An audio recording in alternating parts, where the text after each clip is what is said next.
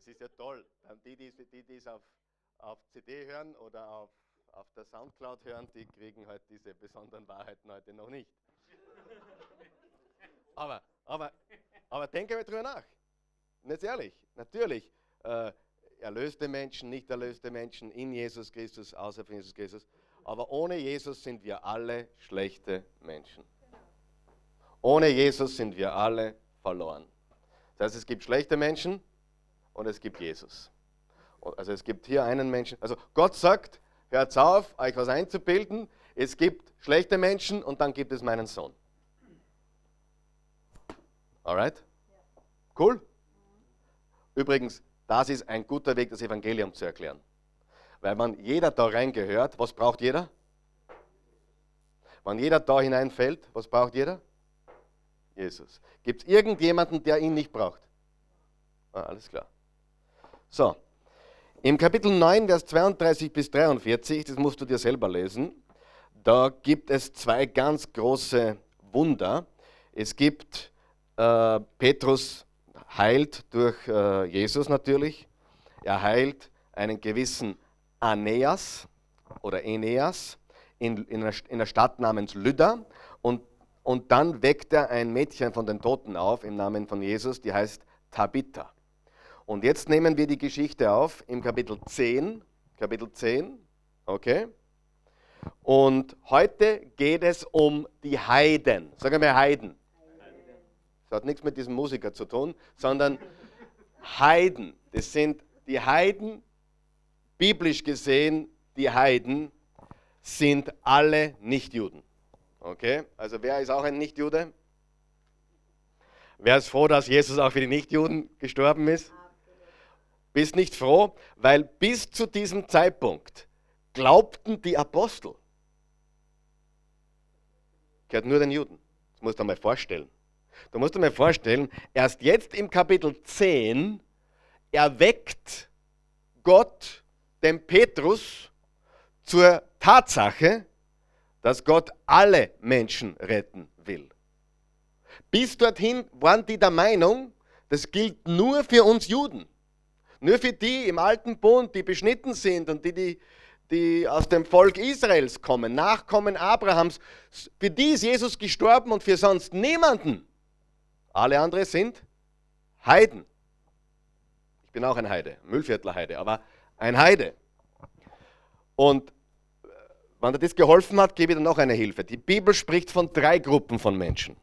Sagt er zwei, drei, ja, hör einfach zu. Ja. Es gibt in der Bibel das Volk Gottes, die Juden. Ja? Dann gibt es die Nichtjuden. Manchmal wird auch von den Griechen gesprochen, aber das ist eigentlich ein Begriff, der verwendet wurde, um alle außerhalb von, von den Juden zu erwähnen. Aber Juden, nicht Juden. Und dann gibt es die Gemeinde Gottes. Und die setzt sich wiederum aus, aus welchen Menschen zusammen? Aus beiden. Okay? Also letztendlich heute besteht die Gemeinde aus nicht-Juden wie du und ich, die an Jesus glauben, und Gott sei Dank auch äh, als Juden, die ihren Messias mehr und mehr anerkennen.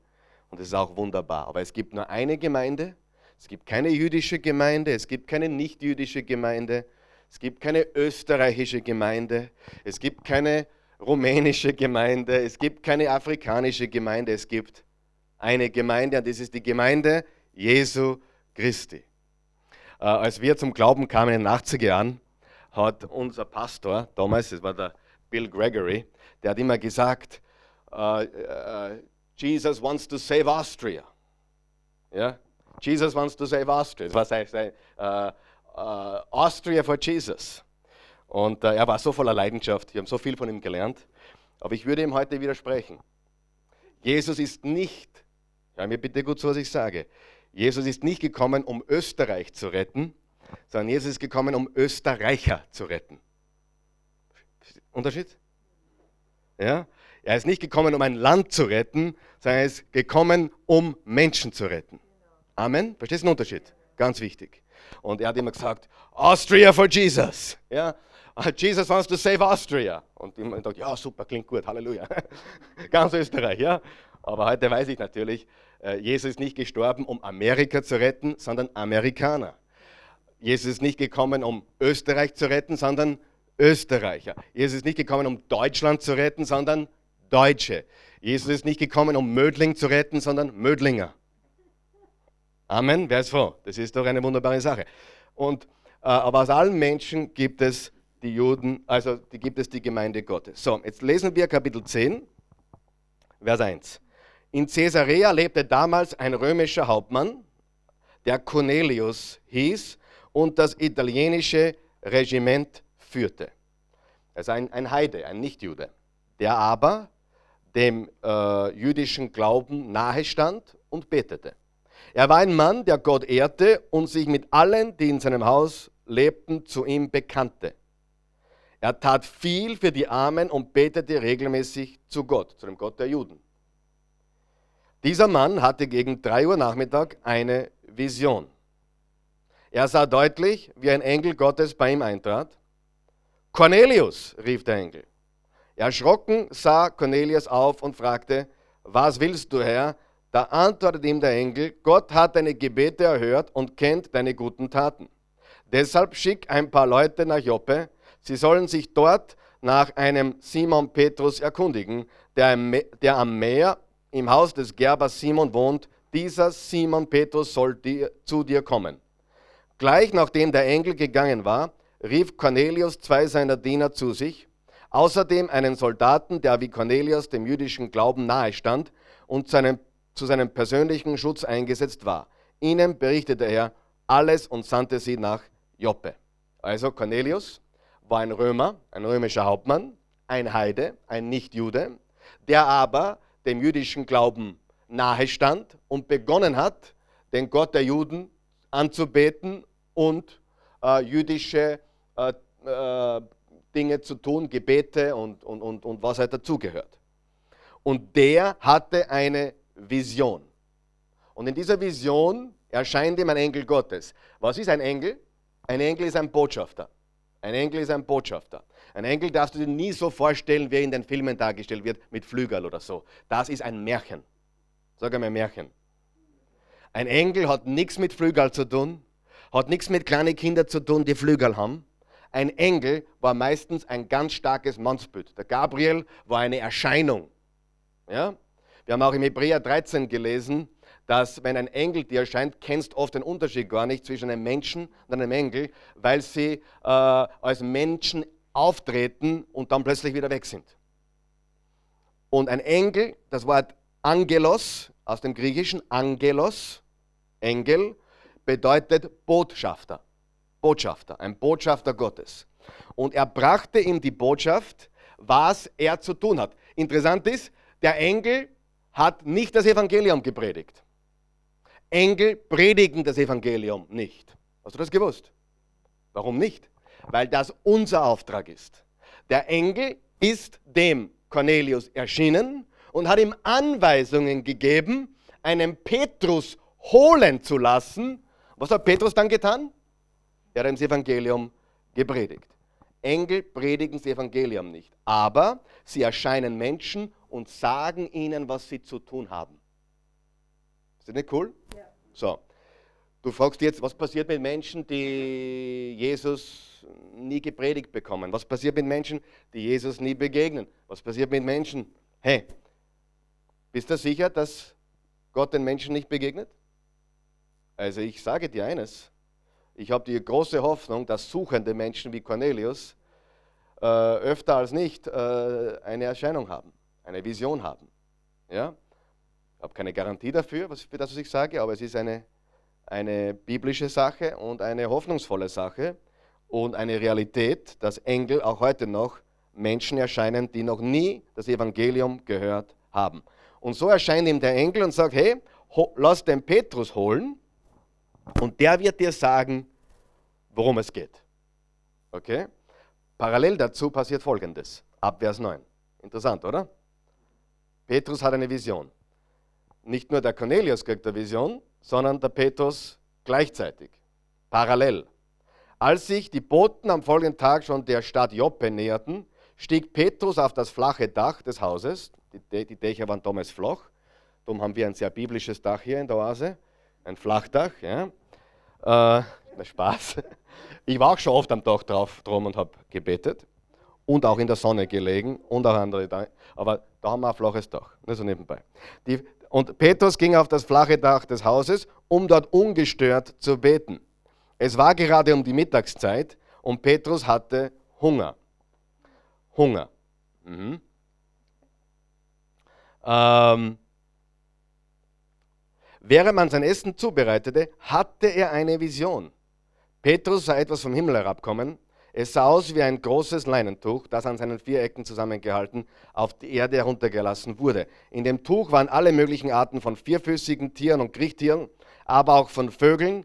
Alle diese Tiere sind für Juden unrein, laut dem Gesetz äh, unreine Tiere. Also keine, kein Schweinefleisch, keine, keine äh, Muscheln, Schnecken, äh, also Schalentiere etc. War alles unrein für Juden ähm, Kriechtiere, Vögel, das haben alles nicht gegessen.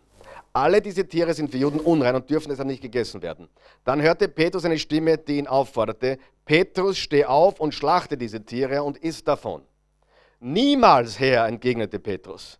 Noch nie in meinem Leben habe ich etwas Unreines oder Verbotenes gegessen. Da rief die Stimme zum zweiten Mal. Wenn Gott etwas für rein erklärt, dann nenne du es nicht unrein. Das geschah dreimal dann wurde das Tuch wieder in den Himmel gehoben. Also wenn du heute schon Speck gegessen hast oder Schweiners oder Käsegreiner, relax. Du bist im neuen Bund, im neuen Testament und Gott hat es für rein erklärt. Wer ist froh darüber? Ja? Äh, Petrus verstand nicht, was diese Erscheinung bedeuten sollte. Sie, du musst überlegen, er ist hungrig. An was denkt er? Essen. Der denkt, das hat was mit meinem Diät zu tun, das hat was mit meinem Speiseplan zu tun. Und äh, stattdessen will Gott ihm eine Botschaft geben, hey, ihr Juden glaubt, die Heiden sind alle unrein, aber ab jetzt erkläre ich sie für rein. Das ist die Botschaft. Und er, er bringt ihm hier eine Metapher, dass er essen soll. Diese Schalentiere, unreinen Tiere etc. Natürlich bedeutet das, dass er sich den Heiden zuwenden soll. Und dass die Gemeinde sich den Heiden zuwenden soll. Versteht das jeder? Gut.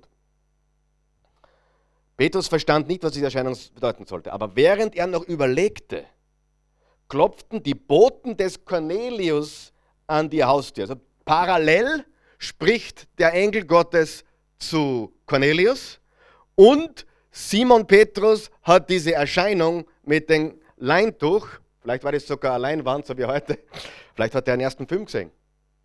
Keine Ahnung. Vielleicht hat er eine, eine Leinwand gesehen mit lauter Kriechtiere und alles Mögliche. Keine Ahnung, ich denke nur laut. Auf jeden Fall sah er Dinge, die für den Juden, was waren? Unrein, unheilig, nicht zum Essen, nicht anrühren. Unrein. Wer das isst, ist unrein. Und Gott sagt, nein, iss, was ich für rein erklärt habe, das erklärt du nicht weiter für unrein. Petrus dachte immer noch. Aber während er noch überlegte, klopften die Boten des Königs an die Haustür. Wohnt hier ein Mann, der Simon Petrus heißt, erkundigten sie sich. Petrus dachte noch immer über die Vision nach. Als der Heilige Geist zu ihm sprach, es sind drei Männer zu dir gekommen, geh hinunter und reise mit ihnen. Du brauchst keine Bedenken zu haben, denn ich habe sie gesandt. Petrus ging hinunter, ich bin der, den ihr sucht, sagte ihr. Also die Juden durften nicht einmal Kontakt haben mit unreinen Heiden. Ja, sie durften nicht einmal mit ihnen Zeit verbringen oder Gemeinschaft haben. Und sie waren schon unrein. Und Gott sagt, habt keine Bedenken, geh mit ihnen. Ich bin, den ihr sucht.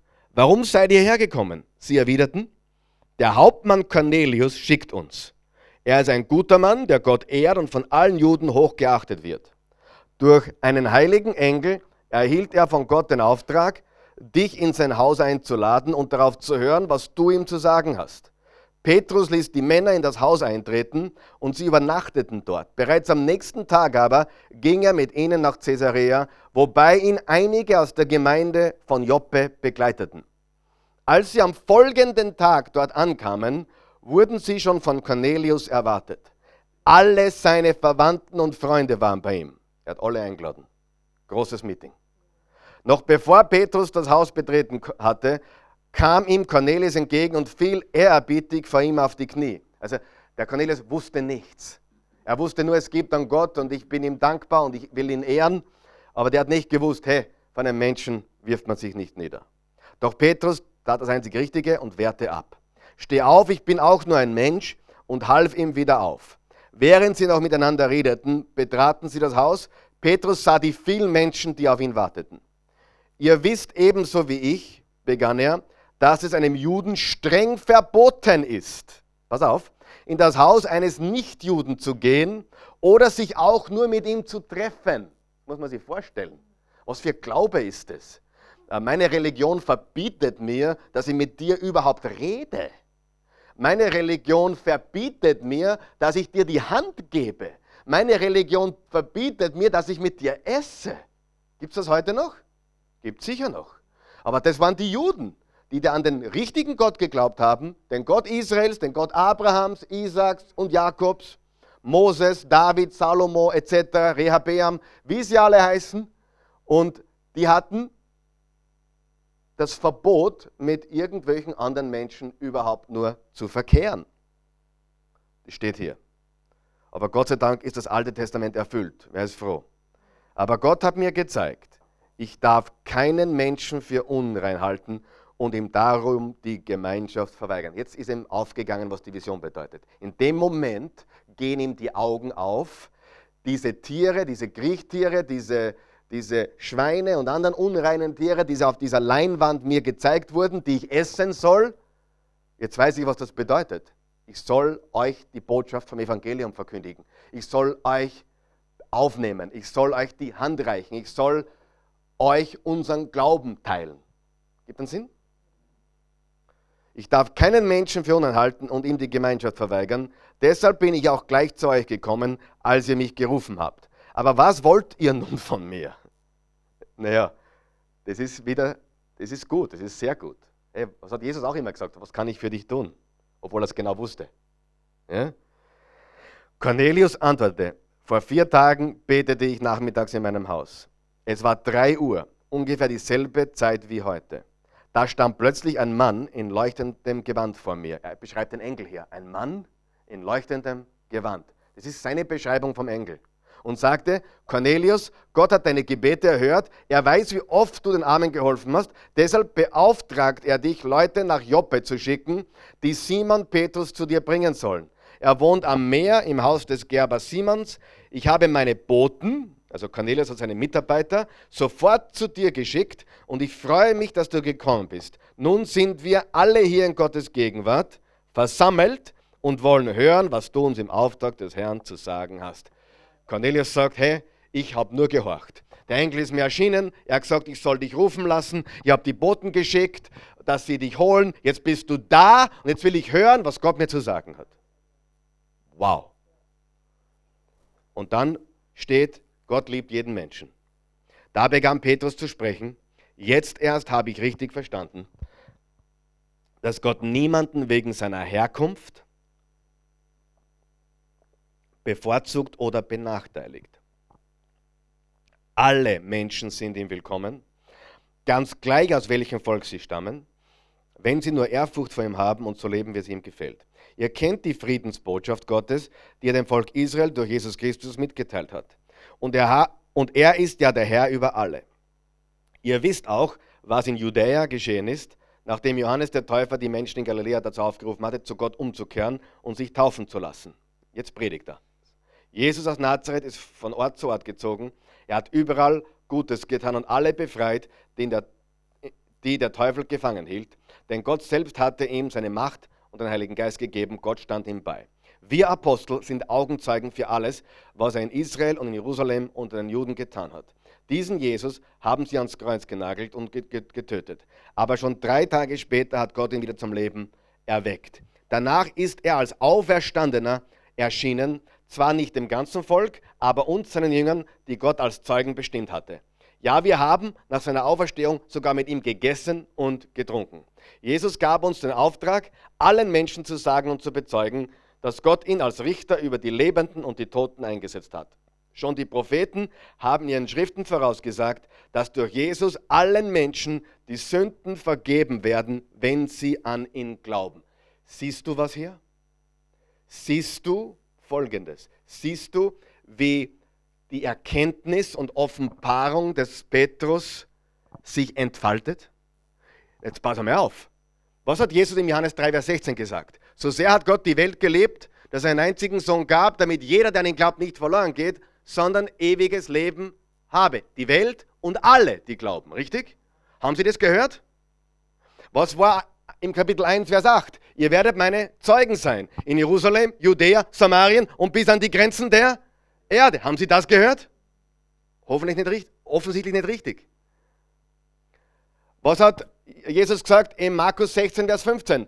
Geht in, hin in alle Welt und verkündigt das Evangelium allen Menschen. Matthäus 28, Vers 19 und 20, machet Jünger unter allen Völkern. Amen. Und trotzdem ist ihm erst jetzt bewusst geworden, in diesem Moment, dass es nicht nur uns Juden betrifft, sondern die ganze Welt.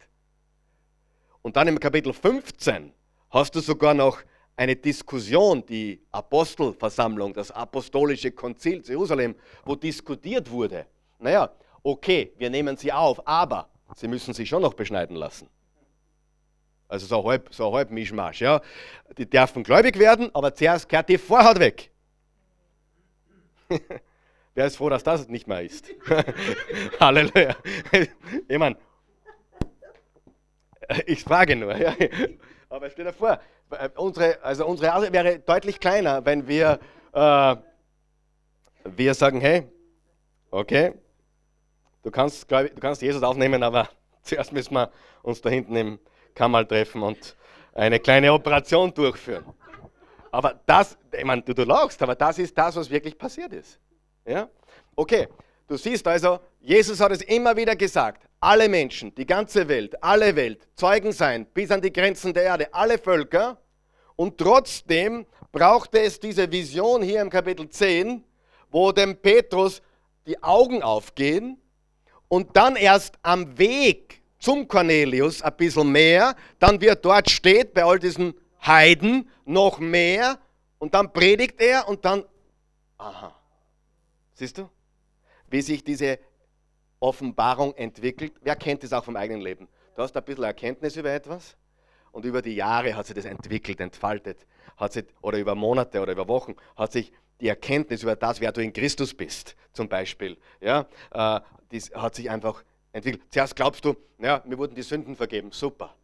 Und heute weißt du, na, ich bin ein neuer Mensch in Jesus. Das Alte ist komplett vergangen. Ich, ich bin, mir ist nicht nur ein bisschen vergeben worden, ich bin ein neuer Mensch geworden. Ich bin nicht besser geworden, ich war tot, jetzt lebe ich. Und du bekommst eine ganz neue, neue Offenbarung. Und die Erkenntnis wächst und die Offenbarung entfaltet sich oder entwickelt sich, wenn du so möchtest. Es ist gigantisch, was hier passiert. Also ich bin begeistert. Dann lesen wir weiter. Vers 44. Überschrift: Menschen aus allen Völkern, also aus anderen Völkern werden in die Gemeinde aufgenommen. Petrus hatte seine Rede noch nicht beendet. Da wurden alle, die zuhörten, mit dem Heiligen Geist erfüllt. Die Juden aus der Gemeinde in Joppe, die mit Petrus, zusammen, mit Petrus gekommen waren, konnten es kaum fassen, dass Gott auch Nicht-Juden, sie konnten es nicht fassen.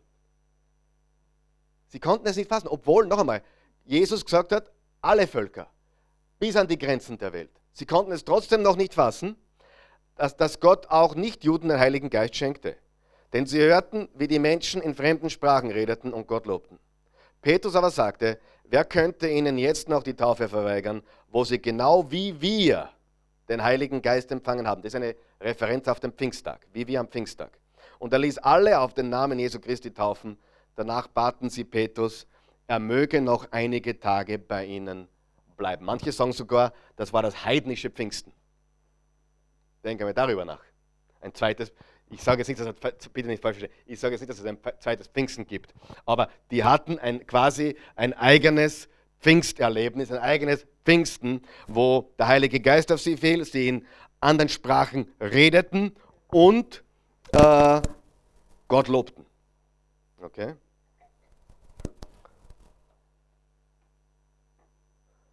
Und dann lesen wir noch die ersten 18 Verse im Kapitel 11. Jetzt wird es lustig. Weil Petrus muss sich jetzt rechtfertigen. Petrus muss jetzt erklären, was er angestellt hat. Das musst du auch vorstellen. Petrus muss jetzt seinen Apostelkollegen erklären, wo er war. Das ist schwierig.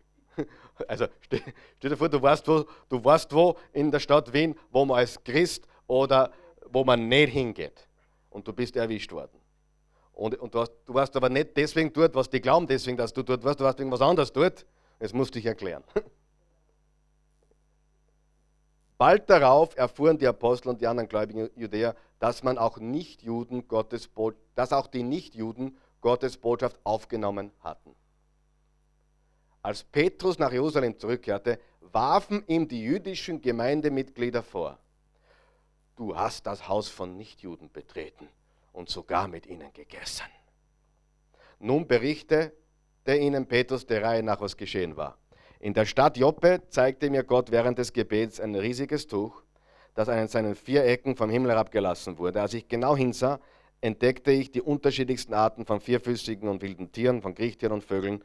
Ich hörte eine Stimme, die mich aufforderte, Petrus, steh auf und schlachte diese Tiere und iss davon. Niemals, Herr, widersprach ich. Bisher habe ich noch nie etwas gegessen, was im Gesetz des Mose als unrein bezeichnet wird und verboten ist. Aber die Stimme vom Himmel sprach noch einmal, wenn Gott etwas für rein erklärt hat, dann nenne du es nicht unrein. Dreimal wiederholte sich dieser Vorgang. Dann wurde das Tuch wieder in den Himmel gehoben. Genau in diesem Augenblick standen drei Männer vor dem Haus, in dem ich wohnte. Sie kamen aus Caesarea und waren zu mir geschickt worden. Der Heilige Geist befahl mir, ohne Bedenken mit diesen Männern zu gehen. Und diese sechs Brüder hier aus der Gemeinde in Joppe begleiteten mich. Bald trafen wir im Haus des Mannes ein, der die Boten geschickt hatte. Er berichtete uns, dass ihm ein Engel erschienen war, der ihm befohlen hatte, schick Boten nach Joppe und lass Simon Petrus holen. Der wird dir sagen, wie du mit allen, die zu dir gehören, äh, gerettet werden kannst. Ich war noch gar nicht lange bei ihnen und hatte gerade zu reden angefangen. Da kam der Heilige Geist auf sie, genauso wie es bei uns am Pfingsttag gewesen war. In diesem Augenblick fiel mir ein, was uns der Herr einmal gesagt hatte. Johannes hat mit Wasser getauft, ihr aber sollt mit dem Heiligen Geist getauft werden. Gott schenkte diesen Nichtjuden dieselbe Gabe wie vorher uns, als wir begannen, an Herrn Jesus Christus zu glauben. Wer bin ich, dass ich Gott daran hätte hindern können? Diese Worte überzeugten sie, sie lobten Gott und verkündeten, Gott hat allen Menschen den Weg zur Umkehr gezeigt, den einzigen Weg, der zum Leben führt. Halleluja. Wow, oder? Hast du die Geschichte erfasst? Ja, diese Geschichte ist gewaltig. Lass uns nur ein paar Anmerkungen machen, weil wir schon so weit und so viel gelesen haben und auch einige schon gesagt haben. Aber was lernen wir? Das Evangelium erreicht die Heiden, das Evangelium erreicht die Nichtjuden.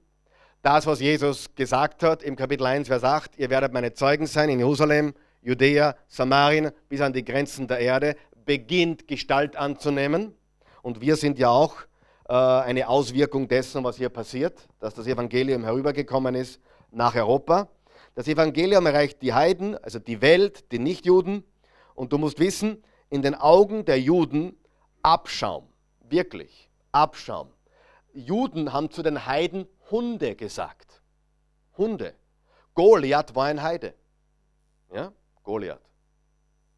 Goliath war ein Heide zum Beispiel. Die Philister, die Amalekiter. Pharao war ein Heide. Die Ägypter waren Heiden.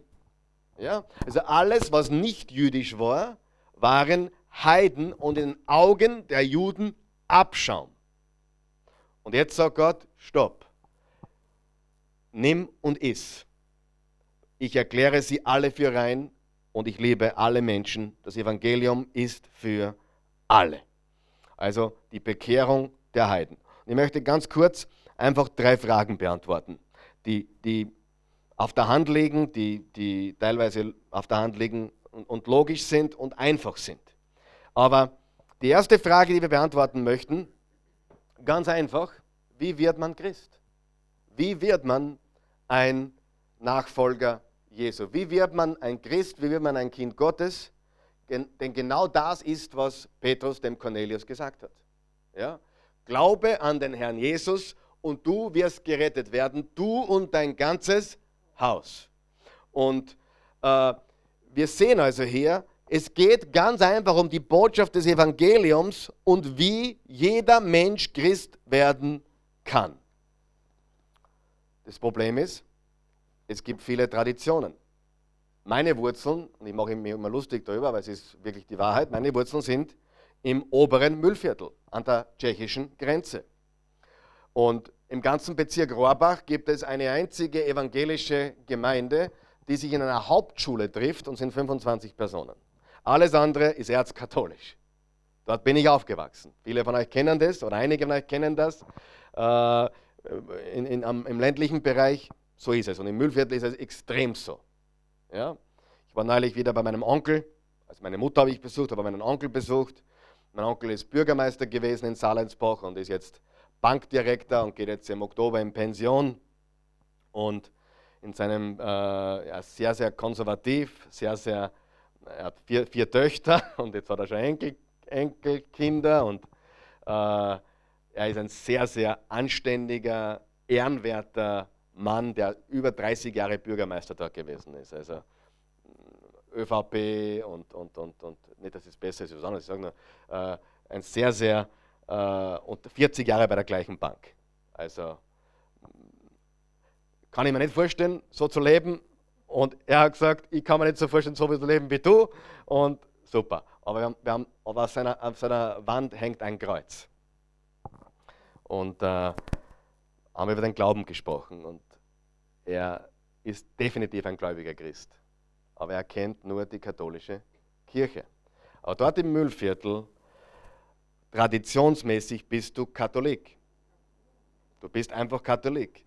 Da bist du hineingeboren. Aber das macht dich noch lange nicht zum Christen. Sieh, du musst verstehen, es gibt Menschen, die sind Katholiken, weil sie katholisch geboren wurden. Aber es gibt Menschen, die sind katholische Christen, weil sie an Jesus Christus glauben. Amen? Ganz wichtig. Also jeder, der an Jesus Christus glaubt, ist ein Christ oder ein Nachfolger Jesu. Und also ich war noch zu jung, um mich daran zu erinnern, aber wenn du meinen Vater gefragt hättest, äh, 70er Jahre, Mitte, Mitte der 70er Jahre, Anfang der 80er, äh, bist du Christ, hätte er wahrscheinlich gesagt, ja sicher. Sicher, bin, bin so geboren. Ja, sind meine Wurzeln. Bin Müllviertler. Ja, bin katholisch. Das wäre die Antwort gewesen. Aber er hat erst 1982 erfahren, was es bedeutet, wirklich Christ zu werden oder Christ zu sein. Okay? Äh, man muss von neuem geboren werden. Die erste Geburt, egal ob du ins Mühlviertel geboren wurdest als Katholik oder in den Iran als, was ist man dort? Moslem? Ja?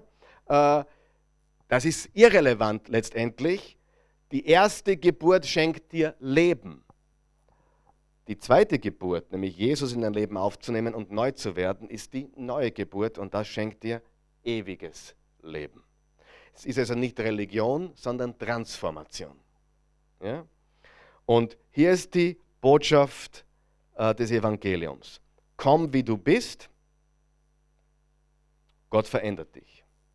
Komm, wie du bist und Gott verändert dich.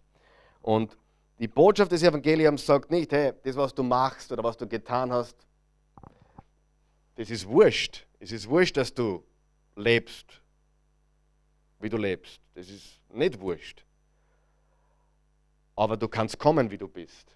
Und er verändert dich. Jesus verändert dich dann. So, und die Wahrheit ist, warum habe ich zuerst gesagt, dass wir alle schlechte Menschen sind? Weil der Selbstgerechte um nichts besser ist, wie der sein Leben mit Sex, Drugs und Rock'n'Roll verprasst. Um nichts besser. Du kannst sündigen als Selbstgerechter. Oh, und ich, ich, ich, ich sage das ganz ehrlich, ich habe mit vielen Menschen zu tun. Und wenn es jemand mal schafft, mich wirklich narrisch zu machen, dann sind es die, die glauben, sie sind gute Menschen. Ehrlich. Ich sage dir, wie es ist. Ich tue sehr gern reden mit Rebellen. Ich rede sehr gerne mit denen, die ein bisschen was, äh, ich meine, sehr gerne ist übertrieben, aber ein bisschen was gekifft haben oder ein bisschen was, äh, die einfach Rebellen sind, Sünder sind. Ja? Aber was mich wirklich richtig irritiert, sind Menschen, die glauben, dass sie gut sind. Und ich bin eher ein guter Mensch und so weiter. Und die Wahrheit ist, es gibt gut, nur schlechte Menschen und es gibt Jesus. Es gibt Menschen, die sündigen mit Selbstgerechtigkeit und es gibt Menschen, die sündigen mit Rebellion.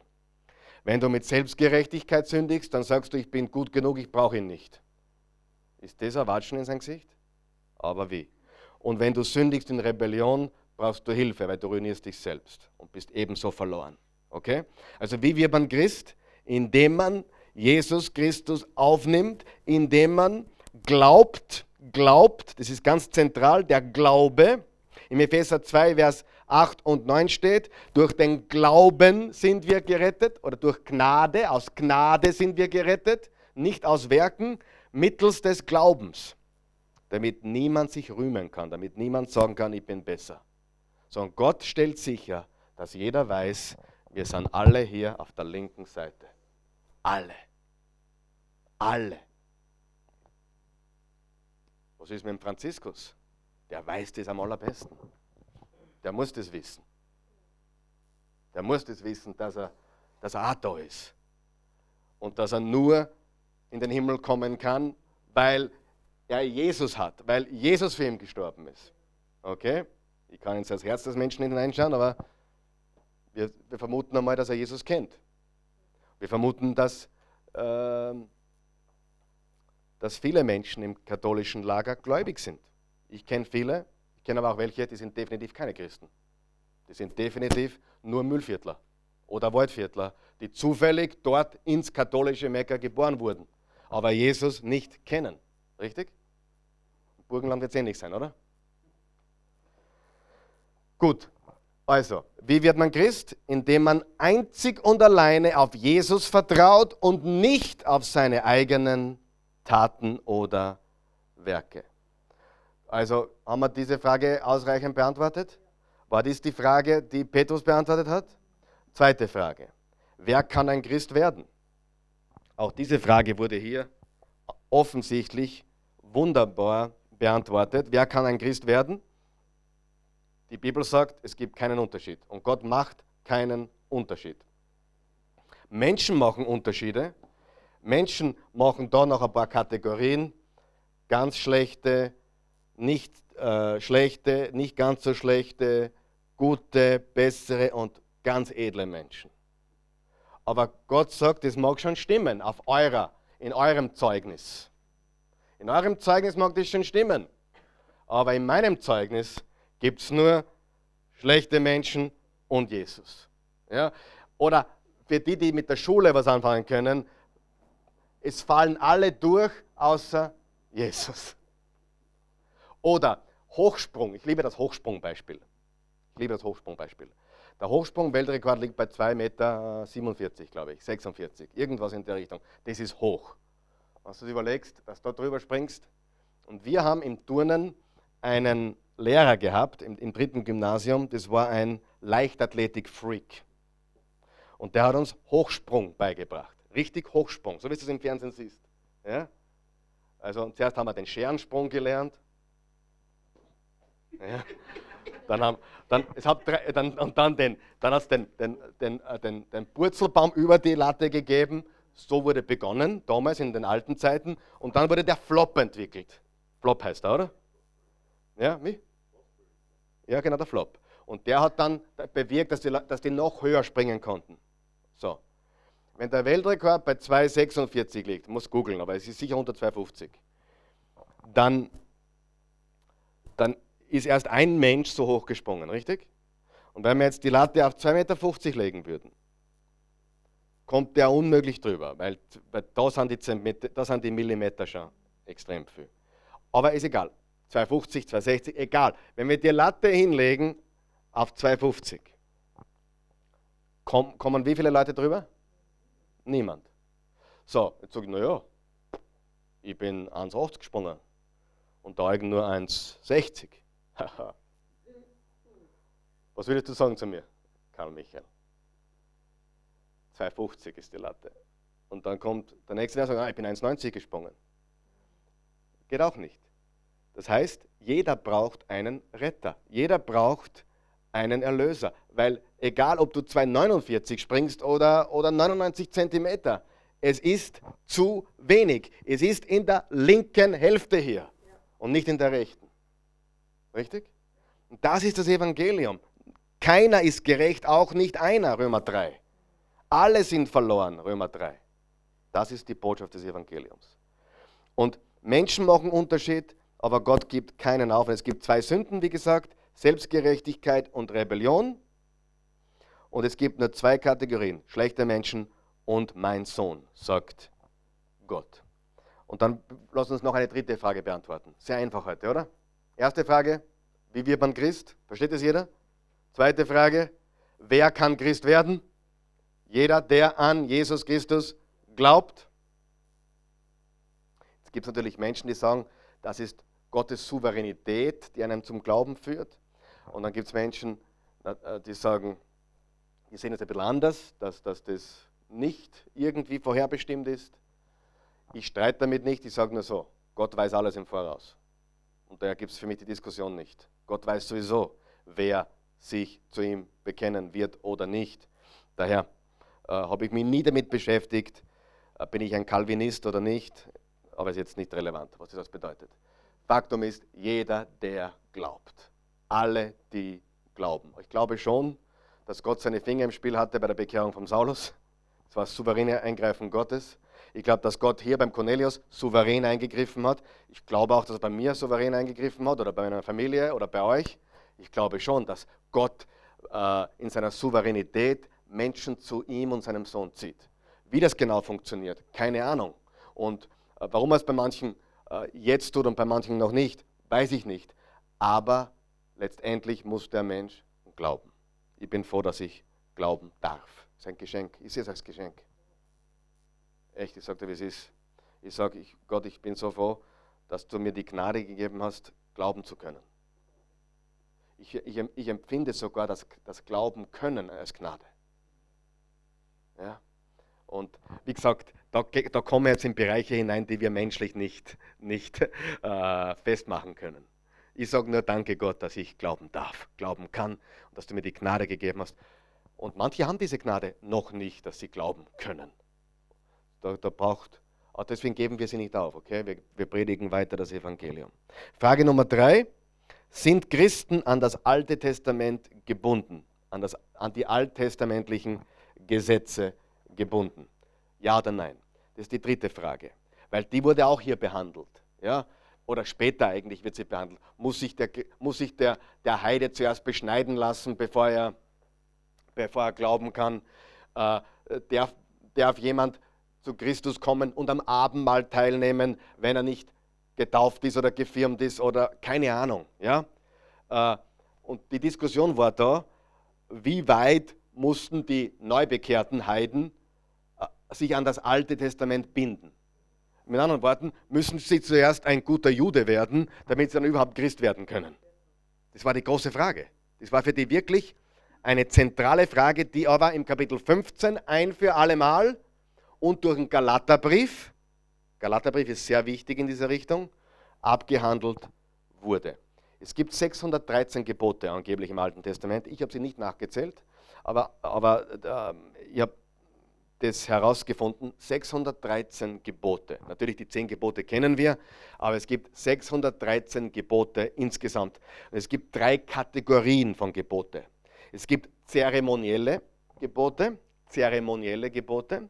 Es gibt Zivilgebote und es gibt moralische Gebote. Was sind zeremonielle Gebote? Wie, wird, wie man die Opfer darbringen musste. Zeremonien. Ja, Zeremonien.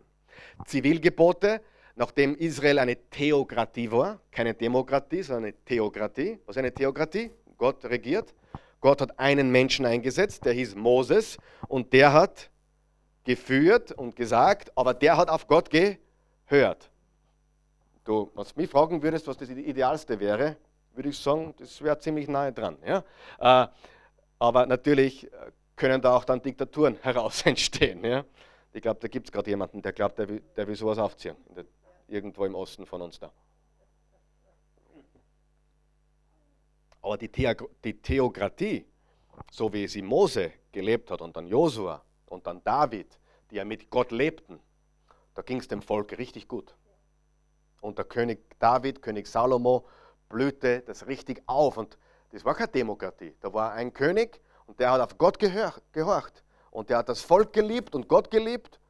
Und das war gewaltig. Und da sind wir weit weg davon. Und darum das ich glaube, dass Demokratie das Zweitbeste ist. Sicher nicht das Beste. Das Beste ist, wenn Gott das Sagen hat. Aber da sind wir weit weg.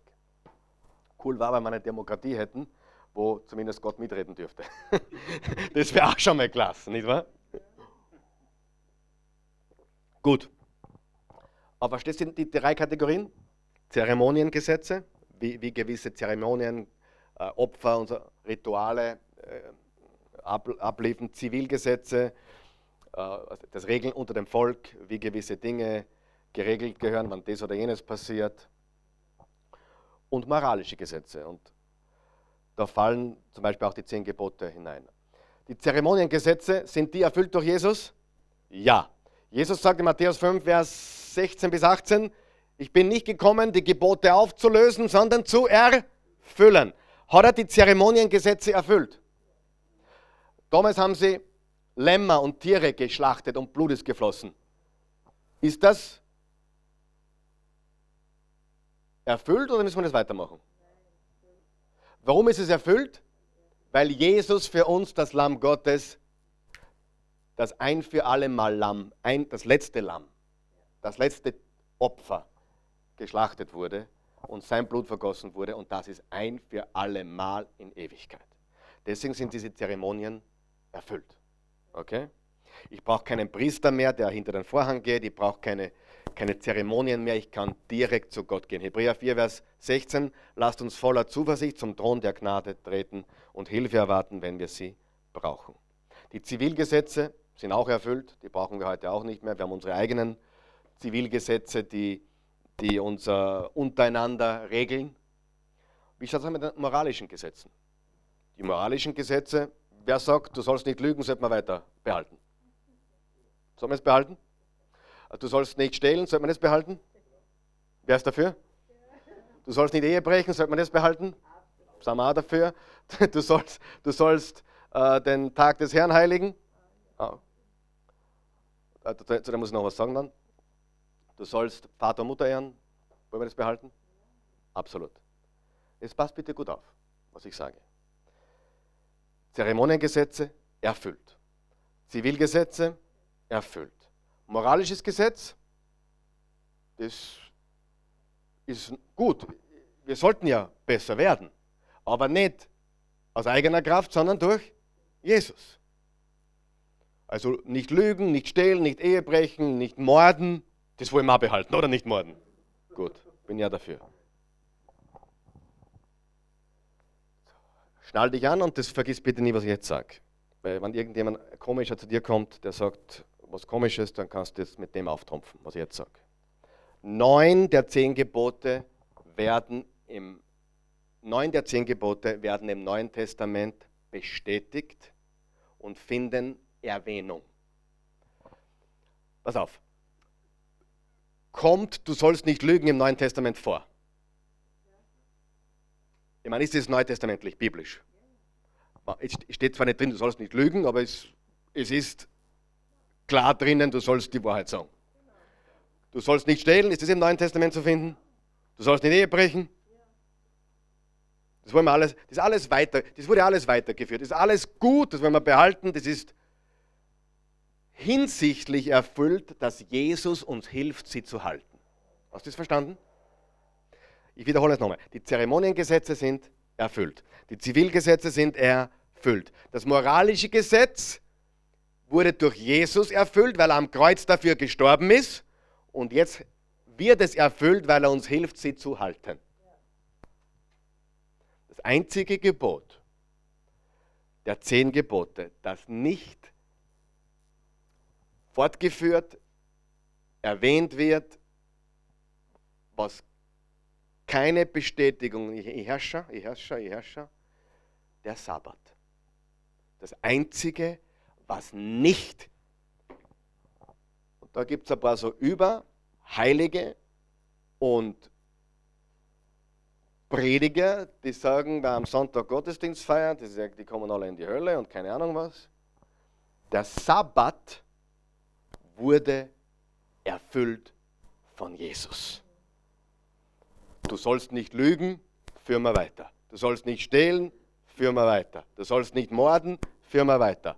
Du sollst äh, Vater und Mutter ehren, du sollst äh, nicht begehren. All diese Gebote wollen wir und sind im Neuen Testament absolut bestätigt. Sie finden Bestätigung. Aber Jesus ist unser Sabbat. Hast du das verstanden? Jesus ist unser Sabbat. Was ist das? Es kocht. Ist wurscht. Jesus ist unser Sabbat. Jesus ist unsere Sabbatruhe. Jesus ist unser Friede. Na, Frage. Glaubst du, es ist immer noch eine gute Idee, einmal in der Woche den Tag des Herrn zu heiligen? Ist das immer noch eine gute Idee? Ich persönlich glaube, dass der christliche Sabbat der Sonntag ist. Also der erste Tag der Woche, der Auferstehungstag war ja der Tag nach dem Sabbat. Und darum finde ich den Sonntag als wunderbar, um Gott anzubeten, weil das der Tag ist, jede Woche, der Sonntag, der Tag nach dem Sabbat, wo Jesus auferstanden ist. Gibt Sinn, oder? Aber ansonsten hat Gott nichts dagegen, wenn du am Freitag feierst oder am Samstag oder am Montag oder am Dienstag oder sonst wann. Aber ist es immer noch eine gute Idee, einen Tag in der Woche freizunehmen? Was tust du als Krankenschwester, wenn du am Samstag arbeiten musst? Kann ich nicht, oder? Du hast nie am Samstag gearbeitet, oder? Sabbat. Was macht der David Alaba, der Adventist, der jeden Samstag Fußball spielen muss? Der lebt in tiefer Sünde. Der hat eine Sonderregelung mit Gott, glaube ich. Weil er hat gestern wieder gespielt. Ah, also am letzten Samstag wieder gespielt. Ist ein Adventist. David Alaba ist ein Adventist. Adventisten ich glaube, der Hans weiß das, da gibt es auch ganz extreme und nicht so extreme wahrscheinlich, oder? Äh, aber prinzipiell müsste er am Samstag die Fußballschuhe stehen lassen. Ja, hat ein Problem. Kein Sport. Kein Sport. Ich weiß, du weißt das ja genau. Und wie der das regelt mit sich selber, weiß ich nicht. Vielleicht ist er schon frei geworden aus dieser Sabbat-Gefangenschaft. Äh, Aber wenn du das Neue Testament liest, alle Gebote, Gott an erste Stelle, nicht begehren, etc., etc., nicht morden, nicht, alle finden Bestätigung. Der Sabbat wird als Erfüllung in Jesus verstanden. Jesus ist mein Sabbat. Okay? Sehr gut. Das sind die drei Fragen, die ich heute beantworten wollte. Und wir haben es geschafft. Du musst nicht besser werden, du brauchst Jesus. Das ist die Botschaft. Gott gibt uns keine Liste, er gibt uns Jesus. Und er, er zeigt uns, wie wir Christen werden. Er zeigt uns, wer Christ werden kann. Und er zeigt uns auch, wie wir mit dem Alten Testament, in welcher Beziehung wir mit dem Alten Testament stehen. Er hat es erfüllt. Jesus hat es erfüllt. Und die anderen, die hilft er uns zu halten, wenn wir mit ihm in enger Gemeinschaft leben. Okay? Lass uns beten. Guter Gott, wir sind dankbar sehr, sehr dankbar, dass du auch den Heiden, den Nichtjuden, ähm, Zugang verschafft hast zu Jesus, dass wir heute zu dir kommen dürfen, dass du Jesus für alle Menschen sterben hast lassen, dass jeder, der glaubt, ewiges Leben bekommen kann. Wir danken dir dafür. Wir loben, preisen und erheben dich. Ich bitte dich, dass du uns diese Botschaft, die wir heute gehört haben, so richtig äh, ins Herz legst, dass du alle Menschen aufgenommen hast, auch Menschen, die wir vielleicht nicht mögen, Menschen, wo wir sagen würden, was, der ist auch im Himmel vielleicht, ah, uh. und, wir, wir werden, und ab heute werden wir uns freuen über alle Menschen, die zum Glauben kommen und äh, wir werden auch allen Menschen, äh, mit denen wir in Kontakt kommen, zeigen und verkündigen, dass du gnädig bist und jeden Menschen liebst, egal was er getan hat oder nicht getan hat. Und wir wollen das gleiche Herz. Wir wollen niemanden ablehnen oder nichts für unmöglich halten, egal wer es ist.